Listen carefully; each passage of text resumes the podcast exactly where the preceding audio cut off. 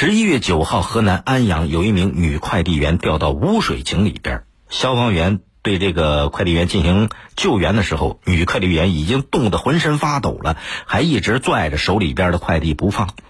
消防员一边救援一边感慨啊：“现在先保证你掉不下去，你怎么还那么敬业呢？啥时候了还一直拽着快递不松手啊？”啊，央视网报道这一消息，呃，怎么说呢？这件事，我们平时日常生活当中啊，遇到那些对自己工作特别负责任的，叫什么敬业？当然，敬业这是一种美德，因为什么？只有全社会每个人都懂得敬业，社会才能高速的发展。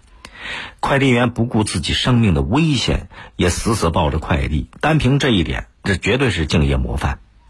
可是。你总觉得这件事有一点不太对，在哪儿呢？就你说一个快递，难道比生命还重要吗？当一个物品、一份责任，它价值都到了这个份儿上，大家还在称它、称赞它啊，敬业、可歌可泣，这问题恐怕值得反思，或者说应该更慎重的思考。这个主人公的职业身份是什么？是快递员。当然，保证快递完整的送达就是他的工作本分责任。大家之所以说他敬业，是因为他对要送的快递真正负责；而他被报道，是因为他的这个负责足够突出，突出到哪一步都可以不要自己的性命，不顾自己安危，也要保证自己的这份工作。乍一看，没什么问题呀，社会就需要这种敬业的人呐。快递员保护快递，能让顾客顺利的拿到，公司顺利实现盈利，多好，皆大欢喜，大家都开心。但是这里边重要的快递员本身呢？一个快递真的比他的生命还重要吗？在当时的情况下，明明可以在自己被救援之后再去打捞快递，可是他当时他他完全他是一种什么状态？下意识的先去保护快递，以至于忽视了自己危险的处境。你说这是疯狂吗？啊，就疯狂到这一步啊！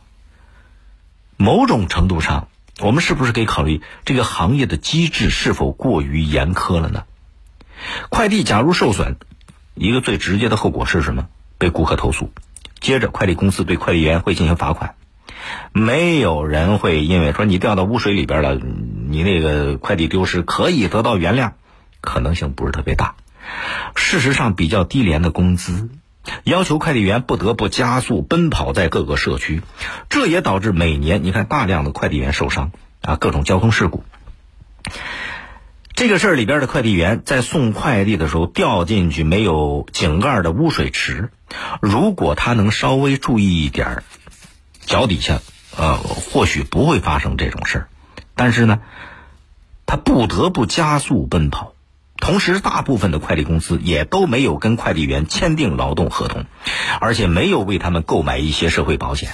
快递员一在一旦在工作当中受了伤，往往是很难维护自己的权益，不顾自己的安危去保护快递。其实对一个行业来讲，这不是敬，是什么？是畏，畏惧的畏啊！啊，一句敬业说起来挺好听，其实这敬业是站在哪儿说的？站在顾客、站在公司的角度说的。因为这个事儿里边的快递员，他用自己的安全维护了这两方面的利益。但是大冷天的掉进污水里边，不顾自己的安危还保护快递，能得到的是什么？哎，仅仅也就是不被扣工资啊，或者搞两句特别敬业的这种口头上的表扬。媒体没有报道他为什么会掉到污水里边，也没有去探究他为什么不顾安危的保护快递，只是表扬他敬业了不起，点赞。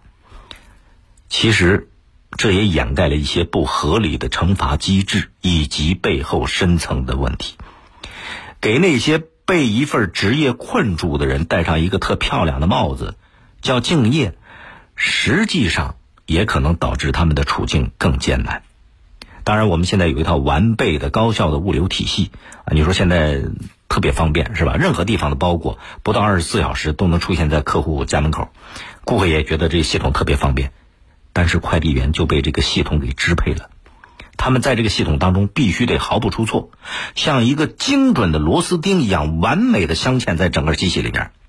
这还不够，机器还在用严苛的各种惩罚措施，要求他们再快一点，再精准一点。